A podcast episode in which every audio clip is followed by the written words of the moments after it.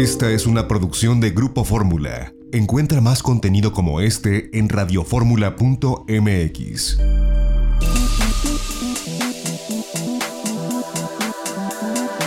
Grupo Fórmula presenta a Mari Carmen Cortés, Marco Antonio Mares y José Yuste. Las tres personalidades más destacadas de la economía, las finanzas y los negocios en Fórmula Financiera.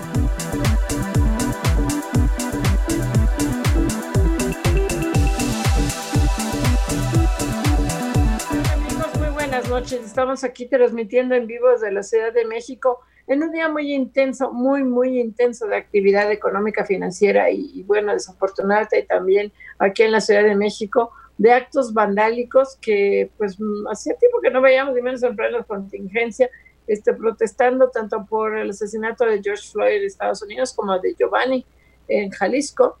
Y bueno, una cosa es que protesten, y lo cual hay que decir que qué bueno que protesten, porque todos estamos indignados por ambos asesinatos, y la otra que incurre en actos vandálicos en reforma, de ahí se fueron a casa Jalisco, y la autoridad, bien, gracias, Claudia Sheinbaum desapareció. La jefa de gobierno de la Ciudad de México, pues como no quieren tocar a los manifestantes ni con el pétalo de una rosa, pues no, tampoco se, se estaban ahí y, este, y hubo reporteros lisiados, entre ellos nuestro compañero del Pueblo Espejo, vamos a platicar con él. Y el problema está en que, bueno, ya fue, ya, ya que estaban en, en Polanco, ya que estaban en Casa Jalisco, cuando finalmente intervino la fuerza pública para impedir estos actos vandálicos. Yo creo que nadie trata de que lo reprima, nadie, pero una cosa es no reprimir y la otra cosa es, como vimos ayer en Guadalajara, a un manifestante prendiéndole fuego a un policía, que eso dices bueno, ¿qué está pasando en este país? Y hoy estos actos de estos anarquistas destruyendo pues las pocas tiendas que están abiertas, que eran las tiendas de conveniencia, porque las demás están cerradas, y destruyendo cuanto se les pone encima. Entonces, pues sí, sumamente peligroso lo que está pasando porque pues no se justifica que pues, para exigir respeto a los derechos humanos hagan estas cosas y sobre todo que finalmente intervino la autoridad, la policía capitalina, pero ya después caen hecho destrozo y medio. Y a nivel económico, pues bueno, un día en que la gran, gran sorpresa desde muy temprano ahora fueron 2.5 millones de empleos creados en Estados Unidos, después de que se hayan perdido 40, que nos habían acostumbrado a que todas las semanas había nuevas y nuevas solicitudes de empleo, la gran sorpresa que es un crecimiento positivo de 2.5 millones de empleos, lo cual generó yupi yupi en los mercados, la bolsa mexicana, Estados Unidos, el dólar, todo, todo súper bien.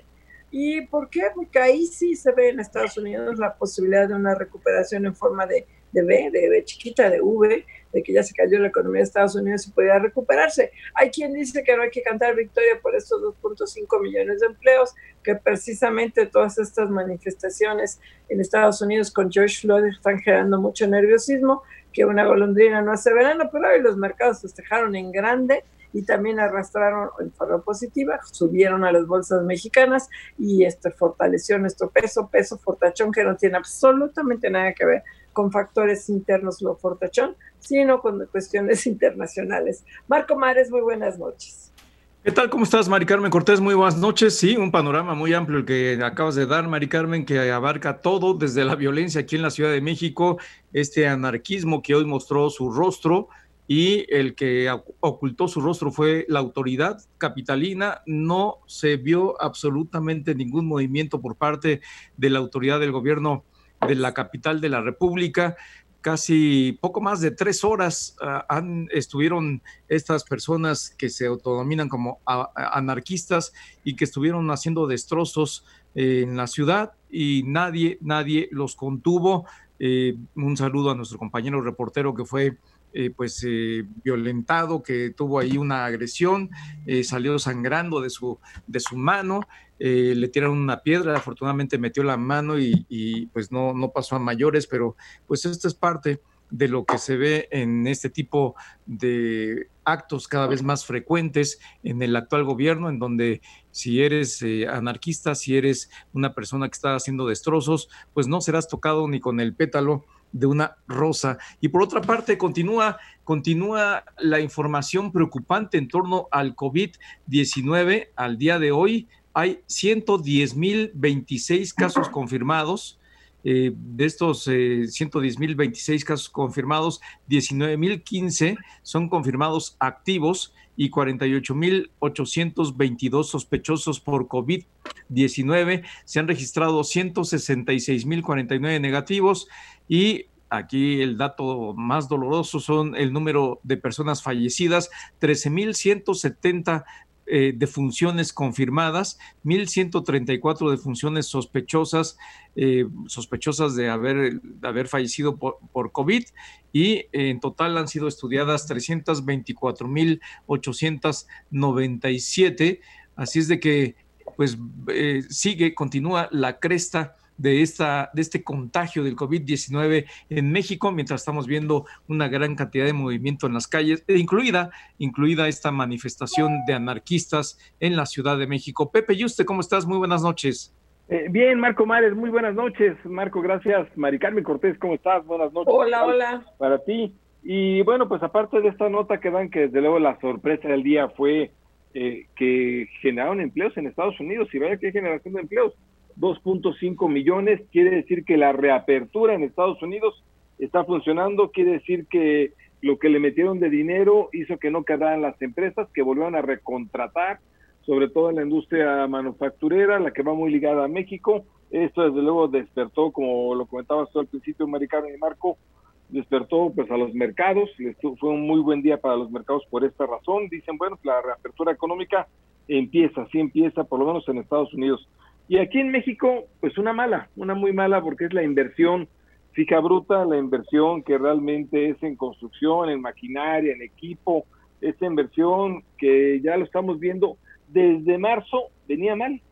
O sea, estamos, apenas estaba entrando apenas el confinamiento y ya estaba cayendo. 11% cayó en marzo. Incluso en la en enero, enero o marzo, 9.3% había caído ya esta inversión fija bruta habla de que pues la inversión sigue sin llegar, sigue sin llegar en esta administración. Antes, insistimos antes del confinamiento, si así fue marzo, pues esperemos a ver abril. Incluso esto lo comentaba hoy Jonathan Gil, el subgobernador del Banco de México, yo creo que con buen tino que esperemos a ver abril, porque sí, en efecto, si la inversión ya viene mal, esperemos para abril y mayo, que obviamente se va a derrumbar. Pero ya venía mal, es lo que hay que decir, y aunque a pesar de que hay un buen, un buen dato el día de hoy, que es el empleo en Estados Unidos, aquí en México tenemos un muy mal dato de inversión. Oye, y demuestra que no íbamos bien, como decía López Obrador, íbamos bien antes de la pandemia, ¿no? No íbamos bien. La economía el año pasado se contrajo 0.3% de inversión fija bruta al cierre de marzo, conce que el, la mayor parte de la pandemia inició después del 20 de marzo. O sea, estamos hablando de 10 días de confinamiento y la inversión fija bruta se cayó 11.1% se va a caer más en abril, en mayo. O sea, estas son las, en abril y mayo. Estas son las cifras que están dando de marzo el INEGI.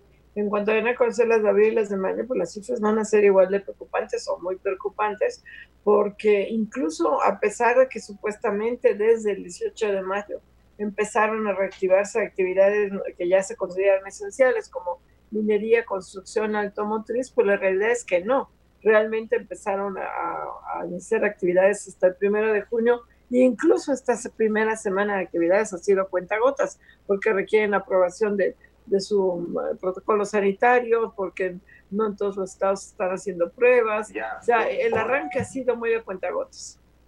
Sí, muy a cuentagotas y lo que sí es preocupante son pues esta cauda de cifras negativas del comportamiento de la economía no solamente lo que está ocurriendo hoy, sino lo que venía ocurriendo ya, esta frase de que veníamos muy bien, tal vez había que eh, completarla con veníamos eh, funcionando bien, mal, porque la economía venía muy mal desde antes de que estallara la crisis sanitaria aquí en nuestro país y se está confirmando cada día más con los datos que están saliendo a relucir. este dato de la inversión fija bruta, sin duda, es eh, notoria respecto de este, de, en, este sentido, de que pues obviamente las cosas estaban perfectamente mal. Y bueno, pues lo que estamos viendo también es el disparo de este contagio que se está registrando.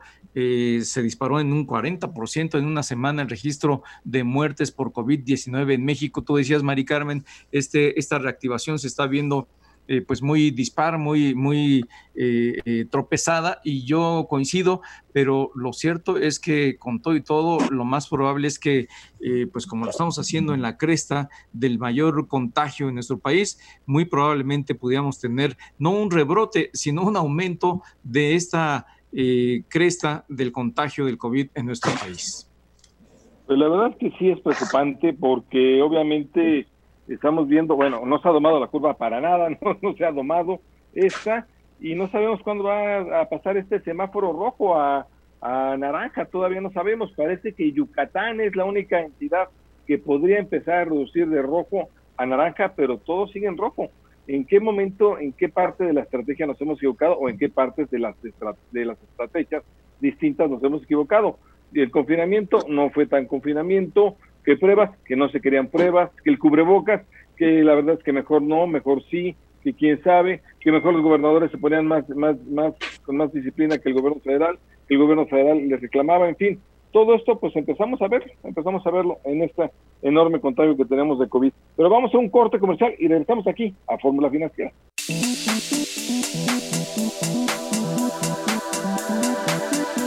Regresamos aquí a Fórmula Financiera y tenemos en la línea a Gabriel Casillas. Él es director general adjunto de análisis económico de Banorte. Gabriel, como siempre, gustazo, ¿cómo estás? Buenas noches. Hola, muy buenas noches, Mari Carmen. Un gustazo saludarlos y estar en su programa. Oye, Gabriel, comentábamos hace ratito la sorpresa que fue no nomás para nosotros, sino creo que para todo el mundo, la creación de 2.5 millones de empleos en Estados Unidos que generó un gran optimismo de que la recuperación en Estados Unidos, allá hay que aclararlo, sea en forma de V, sea rápida. Tú eres tan optimista porque también ahorita oía, leía algunos que no hay que cantar victoria, que estos 2.5 millones no necesariamente se van a mantener, que habrá que ver qué pasa con todas estas este, pues, manifestaciones tras la muerte de George Floyd. ¿Qué opinas? Mira, yo creo que, mira, sí, sí, la lectura debe ser positiva, como tú me lo dices, y sí también cautelosa, pero pero creo que los que ya estaban diciendo que no era tan buena, sí, yo creo que es demasiado pesimismo. Yo la veo bastante optimista. Imagínate, o sea, la equivocación de todos los analistas, nos incluimos, fue de 10 millones de empleos nada más, ¿no? O sea, imagínate. O sea, sí, esta creación de 2 millones y medio es muy buena. Y más que las protestas, lo que sí me, me preocupa un poquito es que la mayoría de los empleos se generaron en el área de, restaurantes, ¿no? Ese es el, donde más se generaron, ¿no? Se generaron como 1.4 millones de empleos ahí. Entonces, muchas de, muchas de, estas de estas industrias que pues no van a poder abrir del todo completo, que fue donde más se crearon empleos, es lo que causa un poquito de, de, escosor desde el punto de vista de si hay un rebrote, no tanto por las protestas, que no las no, no, quiero decir que no son importantes, pero creo que la, la, la probabilidad de rebrote es la que te hace pues estar con un poco de cautela creo que es una noticia muy buena, hoy la tasa de desempleo, eh, que, que, inclusive no nada más estuvo por abajo de lo esperado, ¿no? Se esperaba 19 y fue 13.3, sino estuvo por abajo del mes pasado, ¿no? El mes pasado fue 14.7. Yo creo que es un super reporte, eh, estimado americano. Qué bueno. Claro, Gabriel, ¿cómo estás? Te saluda Marco Antonio Mares, muy buenas noches. Buenas noches, Marco, qué gusto. Igualmente, Gabriel, eh, eh esto querrá decir que ya tocó fondo la crisis de, desempleo en Estados Unidos y viene la recuperación. ¿Esta recuperación crees que alcance a beneficiar a México y si esto va a permitir que se convierta la recuperación de México en una gráfica de palomita tipo eh, la marca de tenis? Exacto, muy bien Marco. Pues mira, yo creo que uno, yo creo que sí, sí pienso que tocó fondo Estados Unidos la, la parte de desempleo siempre y cuando no haya rebrote, ¿no? Yo creo que esa es, es una condición bien importante, pero por el momento sí, y yo creo que en Estados Unidos, tanto en Estados Unidos como en México, la recuperación va a ser de palomita, ¿eh? O sea, yo sí veo, o sea, en Estados Unidos tampoco veo la B chica completa, porque sí veo varias industrias que no les va a ser posible abrir rápidamente, sobre todo las que implican muchas aglomeraciones, ¿no? Desde algunos temas turísticos hasta gimnasios, conciertos y eventos deportivos. Entonces, al principio, las que abran rápido, pues van a venir en la parte, digamos, la, como la especie del, regreso de la B, del OB, pero después pues ah, se van a tardar en entrar y vamos a ver la palomita en Estados Unidos. Y yo creo que sí le va a llegar a México esto, y, y también vamos a tener una recuperación en forma de la palomita, nada más que eh, pues nuestra recuperación de palomita va a ser un poco más lenta o bastante más lenta que en Estados Unidos, ¿no? Yo creo que para que regresemos a, a generar un PIB parecido al que generábamos en 2019, nos va a tomar pues dos o tres años o inclusive un poquito más. Sí, así es, Gabriel. Te saluda José Yuste. ¿Cómo estás? Hola, Pepe. ¿Qué tal? Buenas noches. Qué gusto. Qué gusto saludarte. Oye, como tú ya lo comentabas y desde temprano además lo dijiste, la verdad es que sí sorprendió este este repunte de empleos en Estados Unidos el día de hoy, movió a los mercados, fue una muy grata noticia para todos, quiere decir que, que la apertura, bueno, va en camino, pero cuéntanos un poco cómo viste, ya nos, un, ya nos damos un adelanto, cómo viste estos empleos que están dando en Estados Unidos, ¿por qué si se pudieron dar rápido? Parece que no quebraron muchas empresas allá, que sí funcionó el dinero que se les envió, que, que sí funcionó el plan contracíclico. Cuéntanos un poco en dónde estás viendo los empleos, ¿qué esperaría? Pues eh, justo lo que comentas, Pepe, ¿no? son dos cosas. Uno, el, la flexibilidad del mercado laboral en Estados Unidos, donde pues, es fácil despedir a las personas y es muy fácil recontratarlas.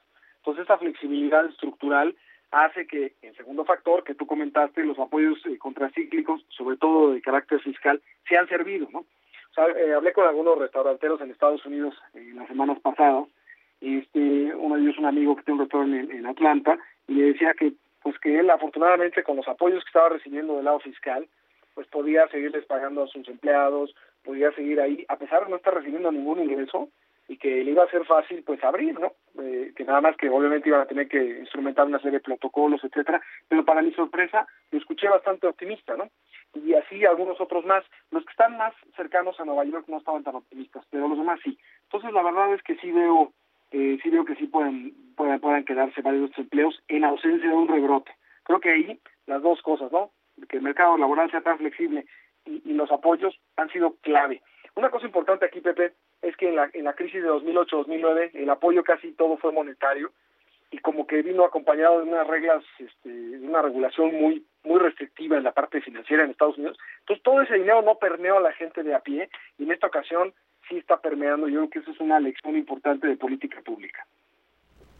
Oye, y hoy se, es paradójico, Gabriel, porque así como se da a conocer esta buena noticia en Estados Unidos, en México la encuesta de analista del Citibanamex baja el pronóstico a menos 7.8, la mantiene en 2.5 para el 2021, que es muy bajo. O sea, si vamos a caer tanto este año, todo indica que sí, que vamos a caer entre 7 y 8% o más pues este, lo lógica sería, y tú que eres economista, dime, que el 2021 tuviéramos un repunte un poquito más elevado, como eh, incluso estiman algunos de los tres pronósticos, de, los tres que hizo el Banco de México, hablaban de un posible crecimiento de 4.1% en 2021, excepto el último pronóstico que se hablaba de un tercer año de crecimiento negativo, que sea como el peor de los escenarios.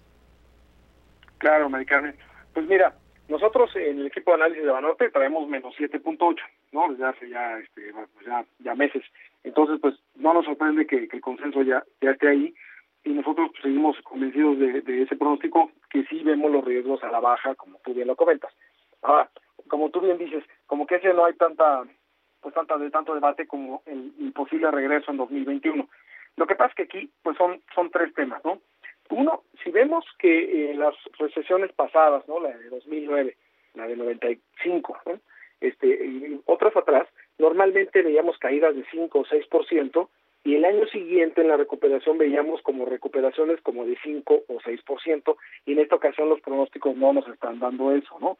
Nosotros andamos en la misma, eh, no estamos pensando que va una recuperación tan grande, y eh, los otros dos factores, ¿cuáles son estos? Uno, pues la, la falta de apoyos, ¿no? a diferencia de, de, otras de otras épocas o inclusive este, de otros países, pues los apoyos están siendo muy limitados, entonces eso va a hacer que la recuperación sea más limitada. ¿no?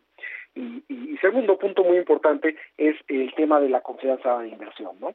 Justamente hoy vimos en la mañana la inversión todavía un número antes de COVID y pues son unas caídas tremendas y desafortunadamente lo que pasó, por ejemplo, hace algunas semanas con el tema del acuerdo de la Secretaría de Energía, o lo que vivimos con, con el, la, cervecería en, en, este, Mexicali, etcétera, que ya hemos comentado aquí mucho, pues desafortunadamente eh, pues eso no ayuda a la confianza de la inversión y sin inversión pues el, la recuperación pues puede ser bastante tímida desafortunadamente.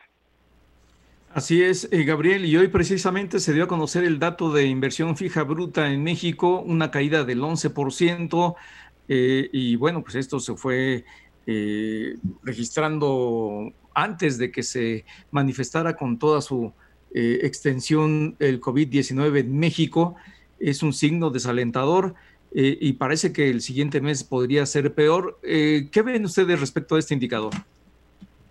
No, pues desafortunadamente si lo vemos más a la baja. Como tú bien dijiste, ¿no? 11% este, que salió en la mañana, pues este, este indicador es para marzo. Eh, para abril y para mayo, pues yo creo que sí lo podemos esperar con tasas de caída de pues arriba de los 20, inclusive alrededor de los 30% año a año, ¿no? Entonces, pues sí es muy desafortunado, tiene mucho que ver con que obviamente pues está parada muchas de las inversiones, no nada más la parte de construcción, que ya está empezando a, abrirse, pero pues todavía está parada, y la parte de inversión en maquinaria y equipo.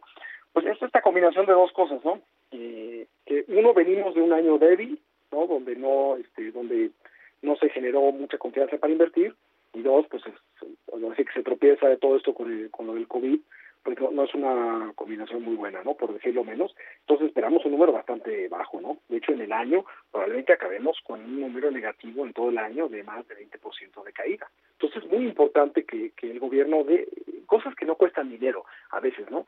Pero que dé un mensaje unificado de que los legisladores, por ejemplo, no van a seguir enviando iniciativas que aunque no pasen y no prosperen, pues que nada más quitan confianza para invertir, que no se vaya a hacer alguna consulta que retire una inversión, eh, algún mensaje unificado de ese tipo que ayude a crear esta certeza eh, jurídica tan importante para la inversión, ¿no? Fíjate que en ese sentido, Gabriel, eh, ¿cómo viste esta iniciativa de utilizar el dinero de los trabajadores que tienen en su saldo de Afore, o sea, el dinero con el que se van a pensionar, que lo utilicen ahora para su seguro de desempleo? Como que es patear el bote hacia adelante, ¿no? Les das a que ahorita lo utilizas, pero después, ¿quién te va, quién te va a cubrir tu pensión? Es otra de esas iniciativas que hemos visto. Claro, mira, para serte muy sincero, a mí, a mí no me pareció tan mala esa iniciativa del diputado Mario Delgado, a otras sí me han parecido terribles, ¿no? Pero de, otros legisladores, pero esta no tanto, eh, digo, en el, sentido de que, pues claro que quiere, se quiere hacer algo en esta emergencia económica, dado los apoyos tan limitados, se quiere ver de dónde se pueden dar este apoyos. Ahora yo creo que en este sentido esta iniciativa, eh, digo, tal cual como está, a lo mejor todavía es, este, se puede mejorar, hay espacio para mejorar, pero que podría ponerse, eh, pues que sea muy claro, muy específico las razones por las cuales se van, a, se van a poder hacer esos retiros, y más importante, que haya un compromiso de hacer una verdadera reforma, tal vez ahorita no es el momento, de una verdadera reforma de pensiones donde se aumente este, la cuota, que se tiene que, que la contribución, para que puedas tener un, mejor pues, salario cuando te retires, ¿no? La famosa tasa de reemplazo. Entonces, yo creo que si, viene con estas dos cosas, que viene muy acotado, no se tocan otros temas, y dos, viene con un compromiso de hacer una verdadera reforma del sistema de pensiones en el sentido de aumentar la contribución, a mí no, me parece mala, ¿no?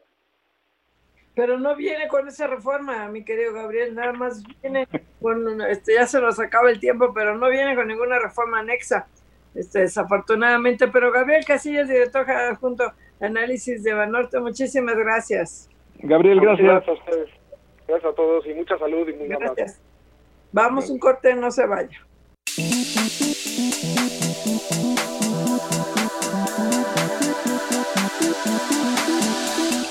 Regresamos aquí a Fórmula Financiera. Nos da mucho gusto que tenemos en la línea a Pedro Vázquez Colmenares, que hacía mucho tiempo, mi querido Pedro, que no platicábamos contigo, y eres un experto muy importante en pensiones. Muy buenas noches. Maicami, ¿cómo estás? Muy buenas noches, muchas gracias. Oye, Pedro, cuéntanos, tú que eres quizás uno de los mayores expertos en temas de pensiones en México y que siempre has abordado este tema, ¿qué opinas de esta iniciativa del Partido Morena para que los trabajadores ahora sí que se rescaten a sí mismos? Y en lugar de tener un seguro de desempleo en México, pues a los que tengan el empleo, pues que vayan y le saquen una pizcacha o una pizcachota según su nivel de ingreso a su ahorro para el retiro y luego ya averigüen cómo se repone. Yo creo, déjame decirlo para empezar, que es una propuesta muy injusta para los trabajadores y altamente contraproducente como un antecedente para el país. Yo francamente no no comulgo con la con la idea. Y me extraña mucho el diputado Mario Delgado porque creo que ha sido para muchos una voz ponderada y cuidadosa en este periodo de la 4T y incluso él ha detenido y desautorizado iniciativas que han sido muy muy estrendosas como la regulación de comisiones, bancarias o lo de las reservas del Banco de México, usar las reservas que ni siquiera son del Banco de México, o lo de la Fore Única. Pero en este caso creo que sí, al diputado Delgado sí se le, se le perdió el, el, enfoque, porque la propuesta eh, realmente eh, no, no vuela. Este, yo, yo para, para, comenzar tendría yo dos, dos reflexiones. La primera es que eh, desvirtúa los fines del sistema de oro para creamos un sistema que en el país debía de generar eh, recursos para defender eh, a los mexicanos de la pobreza en la vejez. Y para eso hay que ahorrar, y hay que ahorrar obligatoriamente. Eh, la verdad es que no se ha logrado ahorrar suficiente porque la tasa de contribución es muy pequeñita, porque nos hemos tardado como país más de dos décadas en ir ampliando gradualmente las contribuciones para el retiro y pues esta pandemia nos enseñó que si no tienes ahorro, si no estás preparado, sufres, sufres muy rápido cuando no tienes un ahorro que tuviste que ir acumulando poco a poco. Entonces, no hay espacio para quitarle dinero a la cuenta de retiro de los trabajadores y creo que eh, el, el uh, esfuerzo que hay que hacer es al revés. Eh, y ahí Gabriel Casillas hace un momento creo que eh, tenía un buen punto. Lo que habría que hacer es discutir cómo eh, se inyecta y se enriquece más el ahorro para el retiro del, del trabajador, que es de su propiedad, y no este, quitarlo. Y, y la segunda reflexión es que, eh, la verdad, este, este retiro es muy injusto, es regresivo, porque como se está proponiendo que se, que se pueda retirar 13.300 pesos parejo, pues los que ganan menos, que tienen ahorrado menos, son a los que más les vas a vaciar sus cuentas. Y, haciendo números muy simples, los 13.300 pesos equivalen a siete años de aportaciones promedio de un trabajador cotizante al Seguro Social. Eh, entonces, eh, lo que tardó siete años, tú se lo vas a dejar que lo retire en cuatro exhibiciones o en una sola, y después, quién sabe, ya que se quedará a la mano de Dios el trabajador, porque cuando termine, o, no va a tener saldo suficiente y le van a decir, pues mira, lo poquito que te queda, aquí hay un cheque y que te vaya bien. No tienes derecho ni siquiera a este, la pensión garantizada. Entonces, estamos empeorando el sistema con una medida parchada y cortoplacista cuando el gobierno debería estar pensando en una dimensión de intervención y de apoyo a las familias, no de usar el dinero de, las personas. Pedro, Pedro Vázquez Colmenares, ¿cómo estás? Me da mucho gusto saludarte. Te saluda Marco Antonio Mares. Muy buenas noches. Marco, qué gusto escucharte. Buenas noches. Eh, Pedro, ¿cuáles eh, serían las medidas que se tendrían que estar tomando por parte de los propios legisladores, que son los que tienen hoy la pelota en la cancha para llevar adelante pues la, la reforma de gran calado que necesita el sistema de pensiones y que efectivamente busque beneficiar a los trabajadores no solamente en la coyuntura, sino en eh, la coyuntura y en el mediano y largo plazos, porque lo que estamos viendo es que ya se nos vino el tiempo encima, ya viene la primera generación de mexicanos que se va a jubilar con este sistema de pensiones privado y se van a llevar una enorme decepción. Pues mira, yo creo que desde que eh, tomó posición el presidente López Obrador, eh, él sorprendió a todos con el anuncio de la búsqueda de refundar un régimen de convivencia política, económica y social en el país. Y eso muchos lo necesitamos, lo esperamos y lo apoyaríamos. Pero los cambios deben ser de fondo, no de forma. Eh, yo creo que la mayor reestructura del régimen de convivencia nacional sería refundar la seguridad social, como bien lo, lo, apuntas, y generar un sistema de protección social universal, donde en salud y en pensiones no haya excluidos, como es en este momento. 60% de los mexicanos no tienen protección eh, pensionaria y por lo tanto protección de pobreza en la vejez. Y vivimos como pues muy tranquilos, como que se nos olvida este que eso no es una estructura de un país eh, digno y presentable. Entonces, eh, refundar desde el diseño constitucional y esfuerzo financiero la seguridad social para que haya una protección base, pero para todos, sería la transformación del siglo XXI. Así como hubo otras transformaciones en el siglo XX que fueron fundacionales para nuestro país, creo que esta es eh, la más necesaria, lo estamos viendo y viviendo y tiene pues, muchas, muchas aristas. Entonces, eh, nada más que la discusión de la seguridad social y las pensiones está pospuesta desde los primeros meses de esta administración. Se dijo, ese tema no lo vamos a tocar hasta después del 2021. Y bueno, pues, tendrán sus razones de calendario. Eh, pero eso no quita que ahí está la discusión. Y como ustedes lo han ido eh, monitoreando por muchos años, el sistema ya está sobrediagnosticado. No hay mucho más que discutir sobre el horizonte de mira que tiene que haber en México para remontar un sistema que está construido sobre derechos laborales y solo el que tiene un trabajo asalariado formal tiene seguridad social y tenemos que irnos hacia una dimensión de derechos sociales donde eh, todos tengamos un poco de protección básica y necesaria y después esquemas complementarios de, de diversas. Pero eh, ese es el camino y una cosa como esta es un paso en dirección en reversa. Así estamos platicando con Pedro Vázquez Colmenares, él es especialista en cuestiones de pensiones, un muy buen libro además que escribiste, Pedro, de esto. Te saluda José Yuste, ¿cómo estás? Con gusto escucharte, Pepe, muchas gracias, buenas noches. Igualmente, qué gusto. Pedro, oye, cuéntanos, si hoy en día caminara esta iniciativa del legislador Mario, Mario Delgado, eh, que es todavía reducirle más su dinero a los trabajadores que se van a pensionar, la verdad es que uno no les va a alcanzar de por sí, apenas se van a pensionar con 30%, pero otro es una bomba de tiempo para la administración pública, ¿no? O para las administraciones públicas, porque van a tenerle que meter dinero en ese momento a las pensiones. Sí, a, mí me parece que eh, no, no se vale caravanear con sombrero ajeno y querer hacer una solución que parece vistosa, parece muy inmediatista, muy efectista, pero en realidad está afectando eh, el bolsillo de las personas eh, y, de, y más de los que menos saldo tienen en sus cuentas.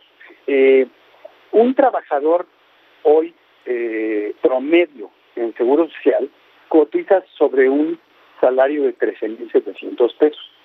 Los trabajadores están eh, aportando a su fondo de ahorro directamente como la cuota del trabajador 1.125 de esa cantidad. O sea, en promedio, una aportación de 155 pesos al mes. Si los eh, dividimos los 13.000, los 300 pesos que se propone en la iniciativa disponer en una sola exhibición entre los 155 pesos, nos da 85 meses o 7 años de, este, de esfuerzo de ahorro. Entonces, cuando lleguen los trabajadores, eh, a, muchos pues se les quitó todo o casi todo lo que tenían en su saldo cuando y, no van a tener este pues el espacio para poder ahorrar y reponer esa esa este eh, eh como disposición de dinero. Creo que para las emergencias no hay que tomar el dinero que está previsto para la vejez. es como si el INS y el IFO que tienen dinero para el desarrollo y em, la, atención de un creciente problema de diabetes o de hipertensión, etcétera, pues se lo gastan y luego nos dicen, pues ya no te voy a poder atender porque me gasté el dinero que estaba dispuesto para otra cosa.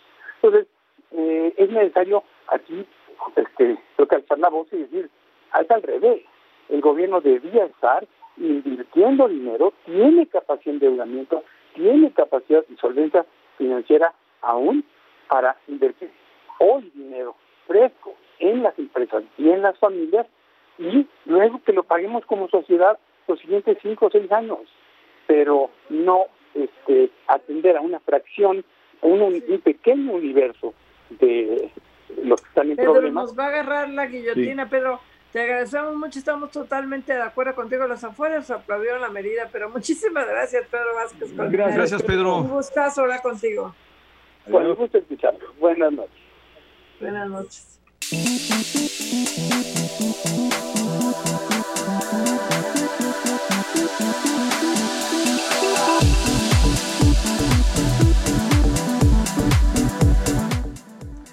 Regresamos aquí a Fórmula Financiera y este, bueno, vamos a ver, es muy interesante lo que de veras lo que pasó hoy en los mercados porque esta, esta situación tan contrastante entre que por un lado la encuesta de analistas de Citibanamex baja la expectativa de crecimiento a menos 7.8 para este año, a, la mantienen 2.5 para el año próximo, pero ya cada vez más son los analistas que están acercándose al 10% y que se mantienen arriba del pronóstico del 7.8, ¿no? Ya hay este, varios eh, analistas que están pronosticando un crecimiento, una, un, un decrecimiento mayor al 8%, a pesar de que el Obrador se queda muy bien, de que Arturo Herrera, que está dando entrevistas, dice que no, que la recuperación va a ser muy rápida, yo no veo cómo. Sí, la verdad es que no se ve cómo. Hay una gran cantidad de temas que indican que el crecimiento va a tener una caída muy profunda y una recuperación lenta.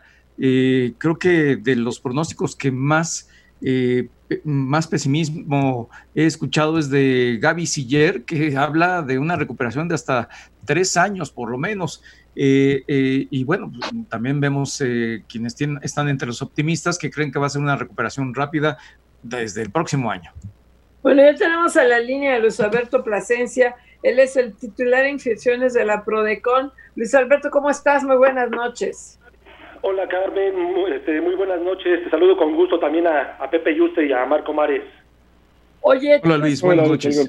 Luis, todo indica que bueno, que a ver, este ya van a, nombrar finalmente, ya era hora titular de la Prodecon y todo indica que no vas a ser tú, según los rumores. Este, yo sé que tú puedes hablar mucho de esto, pero cuéntanos, porque la Coparmex lanzó un exhorto a, los diputados eh, para que se trate de mantener por la autonomía técnica, porque no es una autonomía constitucional de la PRODECON, y yo no podría estar más de acuerdo, porque creo que es muy importante que tengamos un que tengamos nosotros los contribuyentes un órgano, una procuraduría que nos defienda y que sea lo más independiente posible de la Secretaría de Hacienda y de Gobierno. Eh, sí, mira, eh, Mari Carmen, eh, en principio eh, lo que te quiero expresar es que eh, Prodecon y tu servidor es respetuoso de las decisiones que conforme a la ley le competen al señor presidente y también a la soberanía de, en este caso, de la comisión permanente, determinar quién es el que reúne las características para seguir llevando a buen puerto a la Procuraduría.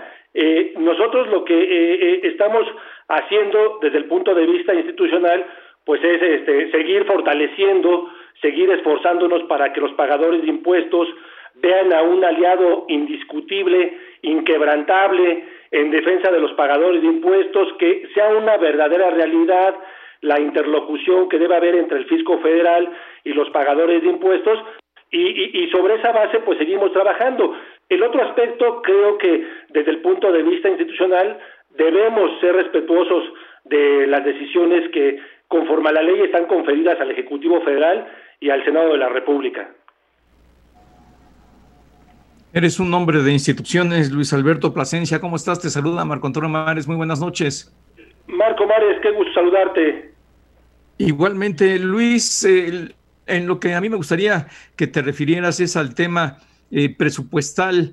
Eh, aparentemente, eh, pues el recorte también le está llegando a Prodecon y no sé si esto pueda llegar a poner en dificultades la defensa de los contribuyentes.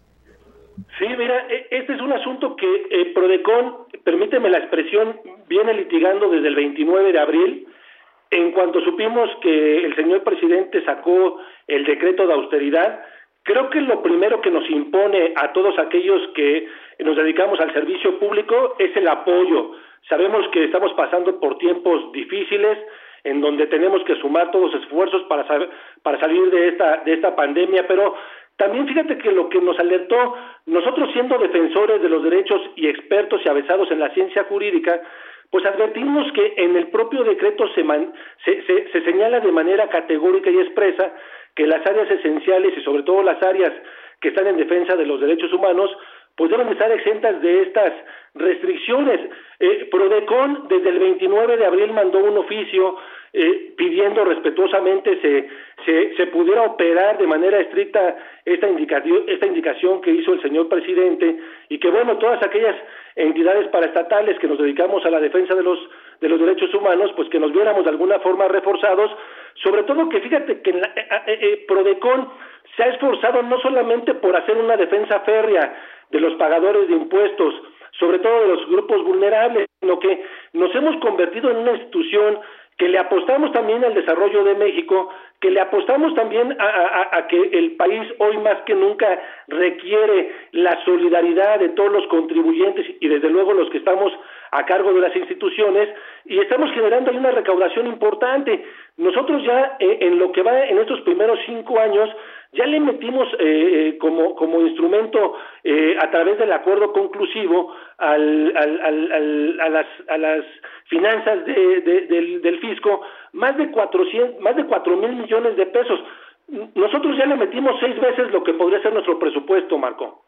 Y por eso consideramos que sí se pone en grave riesgo el que no se le siga dando esta importancia a la figura jurídica del acuerdo conclusivo, que además, dicho sea de paso, lo que genera esta, esta figura jurídica es que no se judicialicen los asuntos, sino que eh, eh, el, eh, las autoridades fiscales puedan con toda transparencia recuperar lo que les pertenece, pero también hay que decirlo, que los pagadores de impuestos paguen, sí y solo sí, lo que constitucionalmente deben de pagar, como lo mandata el artículo 31, fracción cuarta, es decir, que paguen lo justo de manera proporcional y equitativa, como lo mandatan nuestras leyes tributarias, y sí nos preocupa que de no eh, ser más flexibles con eh, esta institución que se ha esforzado por poner en alto, perdón, por poner en, alto eh, la defensa de los pagadores de impuestos, pues nos veamos de alguna forma mermados con el cierre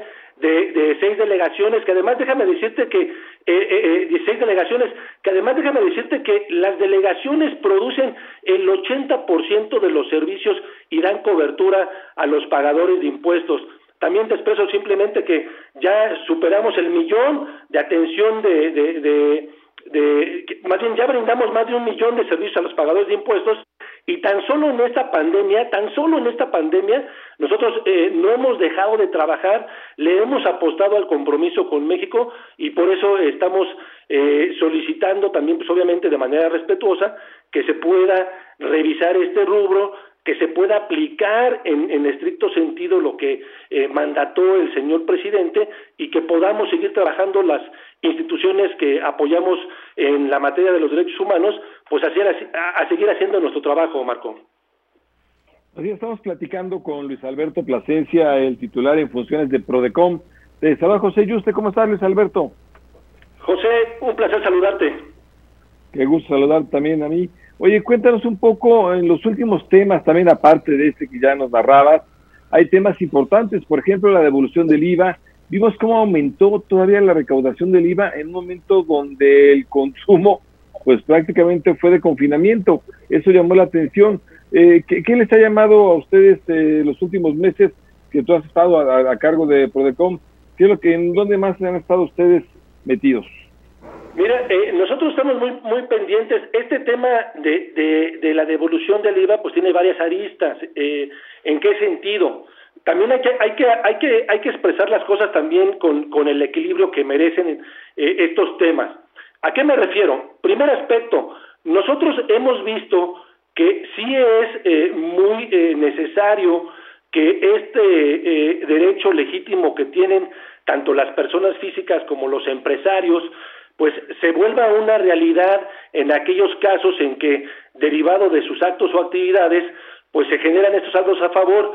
Eh, nosotros eh, eh, eh, mandamos de manera respetuosa una propuesta de una regla al SAT con la finalidad de agilizar los trámites, sobre todo tomando en cuenta aquellos contribuyentes que han sido estrictamente cumplidos en cuanto a sus obligaciones fiscales y que sí es destacable y es visible, es ostensible ver que eh, son eh, pagadores de impuestos que actúan con total transparencia. Ahora, también se ha visto, y hay que decirlo, Mari Carmen, Pepe y Marco, se ha visto que con este tema de la proliferación de la venta de facturas, algunos, porque hay que decir algunos, no podemos decir muchos ni la mayoría, algunos eh, contribuyentes pues eh, se fueron por el camino malo y empezaron a generar saldos a favor que no estaban soportados con lo que se conoce jurídicamente y técnicamente con la materialidad de la operación, es decir, que no era una operación real.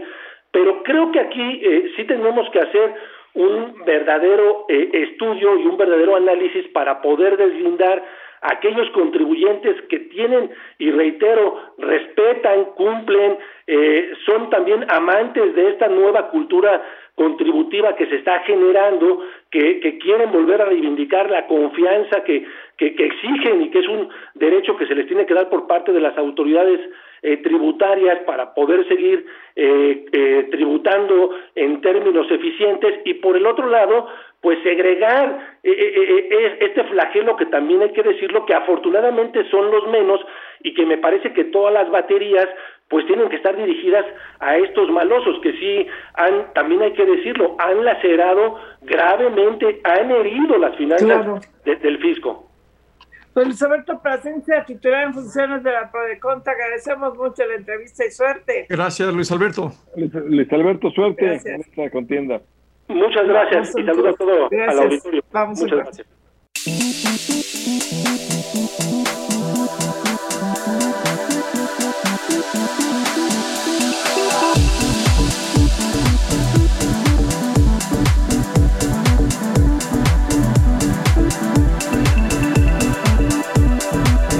Buenas noches, le damos la bienvenida al auditorio de Telefórmula que se incorpora a partir de este momento y nos ve a través de Sky, de Easy, de Total Play, de las cabreras locales, de Megacable aquí en la República Mexicana y en Estados Unidos a través de Xfinity Latino, Latino View y Dish Latino.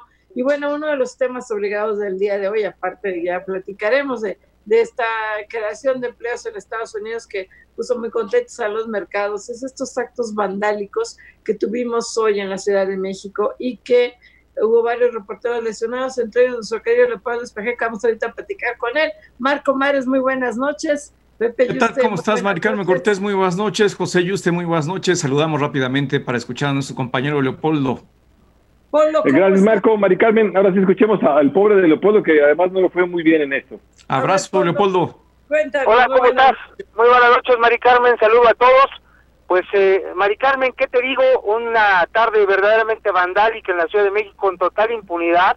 Esto comenzó a la una y media de la tarde. Un grupo de 50 eh, jóvenes encapuchados se congregó frente a la Embajada de Estados Unidos en México, sobrepasó la reforma. Aparentemente estaban llevando a cabo una reunión, eran muy pocos, no había una gran convocatoria y es que ellos habían citado a un gran número de anarquistas para partir de la glorieta del metro de los insurgentes y llegar hacia la embajada de Estados Unidos, lo cual no ocurrió, Mari Carmen, porque por ningún momento, por ningún lado los vimos, de hecho hicimos un recorrido antes de encontrarlos ya frente a la embajada por varios puntos de la ciudad y eh, bueno, pues eh, al final de cuentas se congregaron ahí, hicieron una especie de team bat, eh, eh, hicieron ondear sus sus banderas, eh, echaron algunas porras y cuando todo parecía indicar que se había terminado por ahí de las dos de la tarde, pues comenzaron a caminar sobre el circuito del Monumento al Ángel de la Independencia, llegaron a la calle de Tiber y de repente, Mari Carmen, sacaron palos, piedras, eh, marros, martillos, eh, objetos contundentes y comenzaron a romper las instalaciones de las sucursales bancarias que se encontraban en este lugar. De hecho, había tres, las vandalizaron, las rompieron totalmente y luego fueron a una tienda de conveniencia que está en la calle de en la esquina de Tiber y Lerma y ahí aparte de romper y vandalizar pues los los cristales, los ventanales ingresaron y saquearon esta tienda, comenzaron a saquear toda la mercancía y déjame decirte que al interior de esta tienda de conveniencia había gente que por fortuna pues se pudo resguardar al interior de este establecimiento y no resultó lesionado, pero fuera de ahí comenzaron tanto de un lado como del otro a romper todos los cristales que se encontraban en su paso también eh, pa- para buses. Y luego ahí comenzó la agresión verbal y también intentaron utilizar los sprays para eh, pintar las cámaras de los las lentes de las cámaras de los camarógrafos y de fotógrafos. Ahí nos pegaron una tremenda corretiza hay que decirlo Mari Carmen casi hasta el circuito interior o Melchor Ocampo. Comenzaron a lanzar piedras palos y se veía venir lo que eh, inevitablemente ocurrió pues unos 30 minutos después porque regresaron, retomaron por la calle de, de, Lerma y llegaron hacia trasera de la embajada, ahí estaba resguardada la embajada con eh, enormes eh, pues eh, barreras de acero a las cuales vandalizaron, comenzaron a lanzar spray, grafitis, piedras, ahí salieron a reducir las bombas molotov, algunos cuetones y el personal de seguridad de la embajada únicamente lo que pudo hacer a su alcance es utilizar los extinguidores para tratar pues de alejarlos de la zona. En ese momento ya regresaban al ver que no pudieron ingresar por la parte trasera y es cuando en la calle Mississippi se encuentran de frente con nosotros los reporteros que estábamos cubriendo esta nota y nos comenzaron a asusar, a amenazar con que nos iban a golpear, nos hicimos para atrás en un acto pues de resguardar la integridad, pero de repente por ahí comenzaron a sacar algunos proyectiles, piedras enormes que rompieron, porque estaban desprendiendo, Mari Carmen, los letreros, señalizaciones de tránsito de la ciudad, las reventaban y de ahí obtenían proyectiles, que fue pues precisamente cuando lanzaron no, y en un instinto, en un instinto de reflejo, puse la mano, pero ahí fue cuando me lesionaron, afortunadamente, la mano y no la cara, Mari Carmen, y pues no pasó a mayores, solo el susto, eh, comenzó a sangrar bastante, pero ahí algunos compañeros eh, reporteros comenzaron a auxiliarme, pero no pasó a mayores, ahorita te comento, estoy saliendo ya del médico, ya me suturaron, pues eh, no hay mayor, pero bueno, pues queda el coraje, queda la impotencia, porque durante dos horas, dos horas y media, ni un policía se presentó en el lugar, nadie pudo contener la ira de estos vándalos que recorrían las calles como si fueran de su propiedad, vandalizando casas, vehículos, negocios y comercios, instituciones bancarias. Así las cosas, Maricámara, hasta que llegaron, perdón. Sí, Leopoldo, ¿cómo estás? Te saluda Marco Antonio Mares. Muy buenas noches. Además de saludarte, te envío un abrazo solidario. Qué bueno que no pasó a mayores. Qué bueno que reaccionaste y que fue en la mano y no en la cara esa, ese ladrillazo o ese piedrazo que te lanzaron. Eh, eh, muy buena cobertura. Yo estuve escuchándote en todos los programas de, de Grupo Fórmula. Lo cierto es que eh, muy buena cobertura. Leopoldo, yo te preguntaría, sé que es difícil que este tipo de personas, que no es una manifestación, sino un vandalismo, accedan a una entrevista, pero por lo que gritaban, por lo que decían, ¿qué se supone que estaban exigiendo o qué es lo que estaban pidiendo? Porque pues parecían solamente actos de violencia, sin mayores demandas sociales. Sí, Marco, buenas noches, muchas gracias, Marco. Pues mira, inicialmente era para protestar en contra del racismo de George Floyd allá frente a la Embajada de Estados Unidos, el racismo que ocurrió precisamente y su homicidio a manos de la policía, y luego también el caso de Jalisco. Ese era el motivo de su presencia. Sin embargo, pues se salió de contexto, comenzaron a vandalizar, imposible platicar con ellos, Marco. De hecho, eh, empezaron a sentir que la presencia de los reporteros era incómoda, nos decían que nosotros éramos los violentos, los que estábamos provocando que se vandalizara la situación, su marcha, su protesta, y bueno, después comenzaron a hacer pintas en los en las sucursales bancarias, en las tiendas de conveniencia, algo así como que estaban en contra del capitalismo, en contra del dinero, en contra de la gente que tiene poder y los que menos tienen pues se sentían precisamente agaveos por eso. Pues lo, que no se entiende, lo que... no se entiende, Polo, te saluda José, yo te mando un fuerte abrazo, desde luego solidario, eh, haciendo tu trabajo, recibiste esto, que, que es lamentable, Polo, eh, pero la verdad es que lo que no se entiende es por qué van en contra de los reporteros. Ya empieza a ser un modus operandi que entran, que, que utilizan estos anarquistas.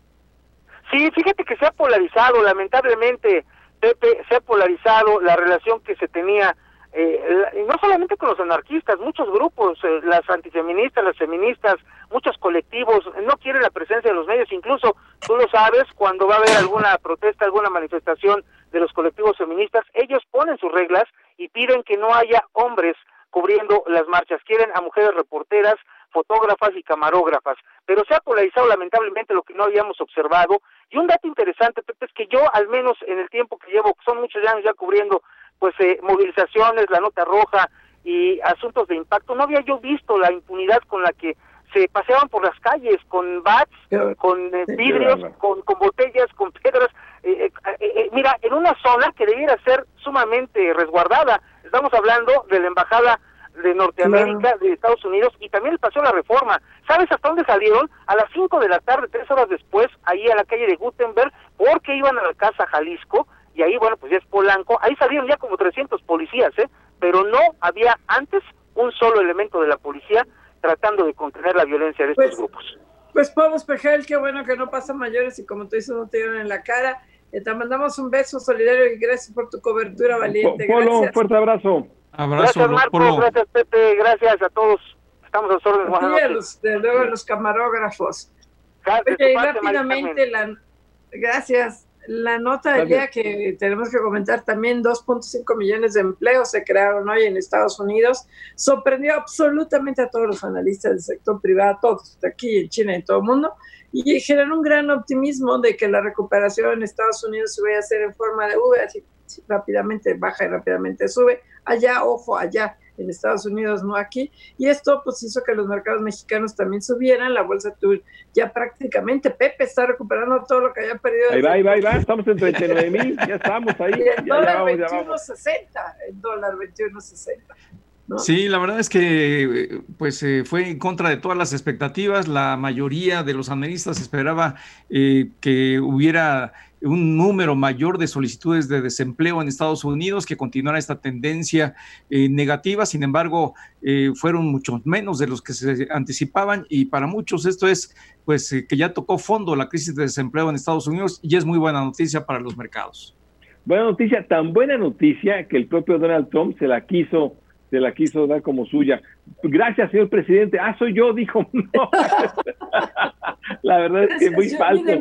Sí, sí, vi de mí, gracias, vi de mí. Pero bueno, pues como bien dicen, fue una gran noticia porque es so- sorpresivamente grata en el medio de este confinamiento, de esta crisis, pues más empleos en Estados Unidos, quiere decir que podría venir rápida la recuperación, esperemos. Allá. Allá, Allá. Estados Unidos. Vamos a un corte, no se vaya.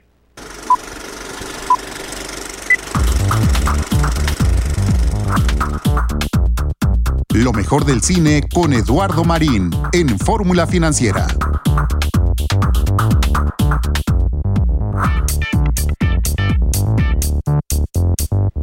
Regresamos aquí a Fórmula Financiera y como todos los viernes desde hace mucho tiempo está con nosotros Eduardo Marín, nuestro especialista en cine. Lalo, ¿cómo estás? Ahora vía Zoom, muy buenas noches. Hola, ¿Cómo Lalo. están? Mari Carmen, encantado de estar con ustedes acá desde casa, desde la sana distancia, aquí en un vestimenta muy cómoda, muy informal, muy a gusto. Para ver el cine. Cuéntanos, ¿qué recomendaciones traes para esta semana? Bueno, pues déjenme empezar eh, recomendándoles una miniserie de ocho episodios que realmente vale muchísimo la pena, que se llama Little Fires, Little Fires Everywhere. O sea que se podría traducir algo así como pequeños incendios en todos lados. Ujú. Es, es una, fíjate que es una producción de, de Hulu, esta eh, cadena que es una alianza entre Disney y Comcast, que es de NBC, y, es- y se puede ver en, lo podemos ver en México, o en Apple TV, o en Amazon Prime. Está disponible, realmente los que tienen estas plataformas no se la pierdan. Es una eh, miniserie de solamente ocho episodios, pero realmente nos atrapa, nos envuelve, es, una, es un relato brillante, intenso, es un retrato de relaciones humanas que aborda la, la relación entre una eh, fotógrafa de raza negra, soltera, que llega a vivir a un pueblo muy nice eh, y hace relación, hace amistad con una mujer de, blanca, con tres hijos, tiene un caserón, ricachona, y lo que, todo lo, lo que sucede, pues, dando giros historia, la historia nos atrapa en todo momento, además es un retrato de prejuicios racistas y es una radiografía a fondo de la sociedad norteamericana actual.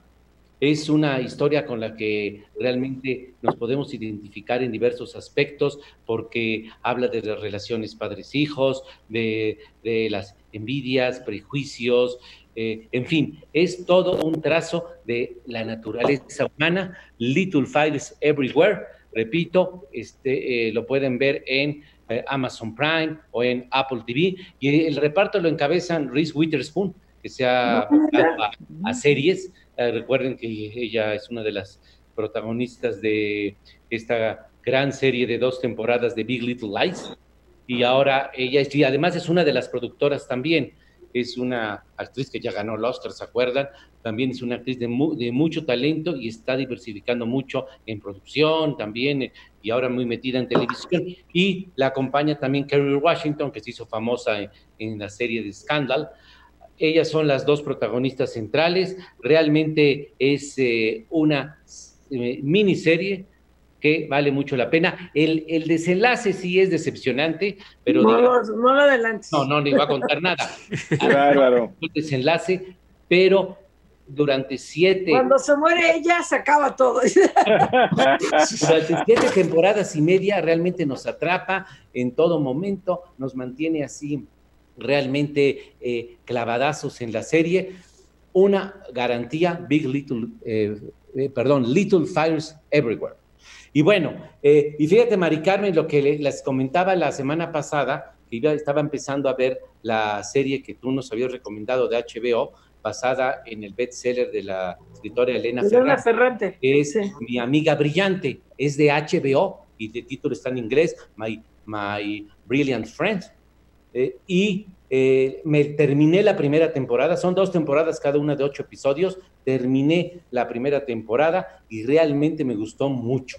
Qué bueno, qué bueno. Es muy, muy recomendable. Invito en, H, en HBO On Demand, porque luego me preguntan, ¿en qué canal de HBO no es? El HBO en Demand, ahí donde vivieron Game of Thrones, ahí está eh, esta eh, serie italiana, mi amiga brillante, y realmente es una grata sorpresa, es una historia que ocurre en la posguerra de, Italia, principalmente en los años 50, la relación de amistad entre dos niñas a medida que van creciendo, pero además es un trazo social, un trazo de relaciones sociales, de desigualdad, de inequidad, de rencores, de envidias, de traiciones, pero de complicidades, pero también de esperanzas, de fe, de amistad, de unión. Es, es un certero retrato de personajes. En todo momento la historia nos atrapa, de una existencia de, cali de, calidad permanente.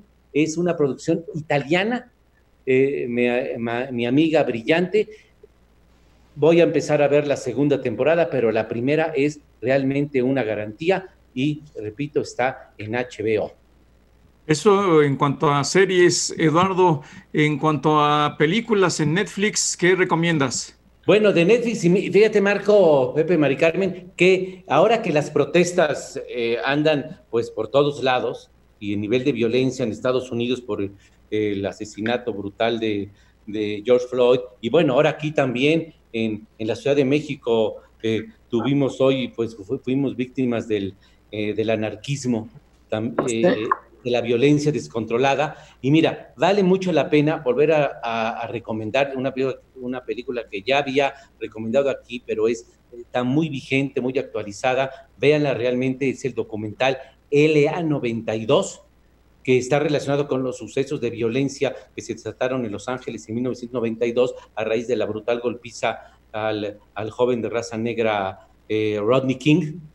Y bueno, estos sucesos no pueden estar más eh, actuales, más vigentes, 25 años después, por la situación racial en Estados Unidos, por la situación de la brutalidad policial en Estados Unidos, la inequidad sí. del sistema, pero también con muchos aspectos que se, que se pueden también Oye, Lalo, también otra cuestión que he visto mucho ahora, no necesariamente ni en Netflix, ni en HBO, ni en Amazon Prime, pero he visto mucho Zoom con actores de películas muy prestigiadas, porque tuvieron gran gran influencia. Desde Volver al Futuro hasta El Señor de los Anillos salen todos los actores, se hace algo interesante, no sé si has tenido oportunidad de ver alguna.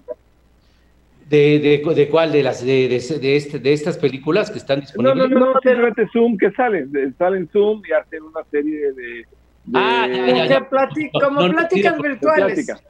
No, no he tenido oportunidad. Ahora, a raíz de la pandemia, la cuarentena, ¿verdad? Oye, Exactamente. Eh, Eduardo, yo estoy, sí. empecé a ver una serie en Netflix que no sé si ustedes han visto. Hay, alguien está haciendo un ruido raro, no soy yo, este, que es Reckoning, que es como ajuste de cuentas, este, que es sobre un asesino este, de niñas adolescentes y la historia de un policía que trata de atraparlo. y es, está muy impactante porque, pues, pues, no sé, es policíaca, se llama Reckoning. Apenas la empecé a ver, se me hizo muy interesante en Netflix. O sea, la empecé a ver ahí, porque luego Pepe y yo nos recomendamos series. Eso está, y una catalana, una catalana que se llama Bienvenido a la familia, que es como de comedia negra, que es un humor especial. Tipo sí, la, que verla, suena bien, suena bien. tipo Casa de las Flores, que es un humor negro pero es catalana y está interesante. ¿eh? por cierto, ¿cómo se llama? Se llama Bienvenido a la familia, Bienvenuto, algo así a la familia, Bienvenido a la familia. La Casa de las Flores es un exitazo en España y en otra parte del mundo, un exitazo, producto de exportación fue. Y es ese tipo que es lo mismo de humor negro, ¿no? De la Casa de las Flores. A ver si para la próxima nos platicas algo de la Casa de las Flores, Eduardo. ¿Cómo no? Oigan, y, y también, este, fíjate que este, no, por supuesto, me voy a poner al, corriente, porque bueno, pero hay tanta oferta, tanta oferta de películas y series, principalmente Netflix es un menú amplísimo y también como he, he, comentado aquí mismo, hay que tener mucho ojo, hay que tener mucho cuidado, hay que estar alertas para no perder el tiempo con vaciladas, con películas mediocres. Finalmente una serie, pues bueno, ve uno un episodio y dice, no me gustó, no me enganchó, pero eh, sí se puede uno llegar a equivocar, decir, hijo, ya creí que estaba buena una tal película, muy promovida, y así que miren, para que tengan mucho cuidado, películas que están disponibles en Netflix y que son un verdadero fiasco, que no son originales de Netflix, sino que ya están en su catálogo, películas que pasaron en, en las salas de cine hace poco, eh, con poco éxito, o sea, pasaron muy desapercibidas. Por ejemplo, esta, esta película Happy Death Day, que es una eh, refrito eh, de famosa película de Hechizo del Tiempo con Bill Murray, que era el día de la marmota, que se va a repetir, repite. Ah, esa es muy divertida. Va repitiendo el mismo día, el mismo día, y esta es una chica que eh, el día que la asesina se vuelva a repetir una y otra vez, pero es una falta de ingenio, simplismo, eh, muy, muy burda todo. Y peores están una que se llama Mía o de Nadie. Que ah, ya la vi. ¿Verdad que es malísima? Mala. Pues sí, ya ven, ya coincidimos. Por no la viste la semana pasada, sí. Y es que sí. los actores son buenos, me clavé, pensé que era de broma y resultó un churro. Y después, ¿Cómo se dice churro en inglés? Un churro gringo. Un, churro de esta de, de, mía o de nadie, que en inglés se llama Unforgettable, lo cual es hasta un título como de sarcástico, irónico, porque no tiene nada de inolvidable, absolutamente, y es realmente una, un verdadero fiasco, una decepción, y hay que estar muy alertas porque son películas muy promovidas. Oye, ya está también The Wife, si alguien no la vio, la de, la de Glenn ah. Close, es una excelente película, The Wife. ¿En serio? Es por la que Glenn Close... ¿Eh? Cuéntale, Eduardo, porque vale mucho la pena esa película. Glenn Close y Jonathan Priest, que es, que es el que hace de, del Papa y que salió en Game of Thrones, y por esa película estuvo muy cerca, pero muy, muy cerca Glenn Close de ganar hace dos años el Oscar a, a Mejor Actriz, y es la, la historia de una mujer que siempre ha apoyado a un gran escritor que recibe el premio Nobel y luego se va descubriendo lo que se esconde detrás de esa verdad y que la esposa tuvo que ocultar. Efectivamente es muy interesante. Buenísima. Sí, vale mucho la pena. Digo, Glenn Close se quedó así de, ganar el Oscar de mejor actriz estelar, que por cierto nunca ha ganado, pero es una, es una buena opción de, de ver, está en Netflix. La wife. Pues y le llamaron la buena esposa. Pues gracias, pues, Lalo. Lalo, muchas gracias. gracias Lalo. gusto estar con ustedes. Nos vemos el próximo viernes. Nos vemos el próximo viernes. Gracias. Hasta Te luego. Dejamos de tarea la Casa de las Flores. ya tienes que verla. De hablar, lo haré. Vamos, un corte, gracias. Esta fue una producción de Grupo Fórmula. Encuentra más contenido como este en radioformula.mx.